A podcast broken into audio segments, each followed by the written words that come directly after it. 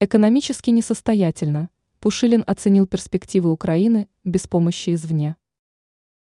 Украинская сторона не сможет выжить и месяца без поддержки извне в финансовом плане. Такой точкой зрения поделился руководитель ДНР Денис Пушилин. Он, как передает МИА «Россия сегодня», указал на то, что Украина является несостоятельной в экономическом плане. При этом он обратил внимание на то, что финансовая помощь извне в таком случае не предоставляется просто так. Причем у украинской стороны накопился немалый долг. Он, говоря о поддержке Киева извне, указал на то, что на этом пытаются заработать различные лоббисты и оружейные компании.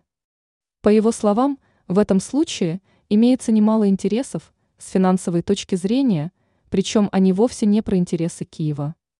По его мнению, речь идет об интересах западных государств, являющихся якобы помощниками и сторонниками.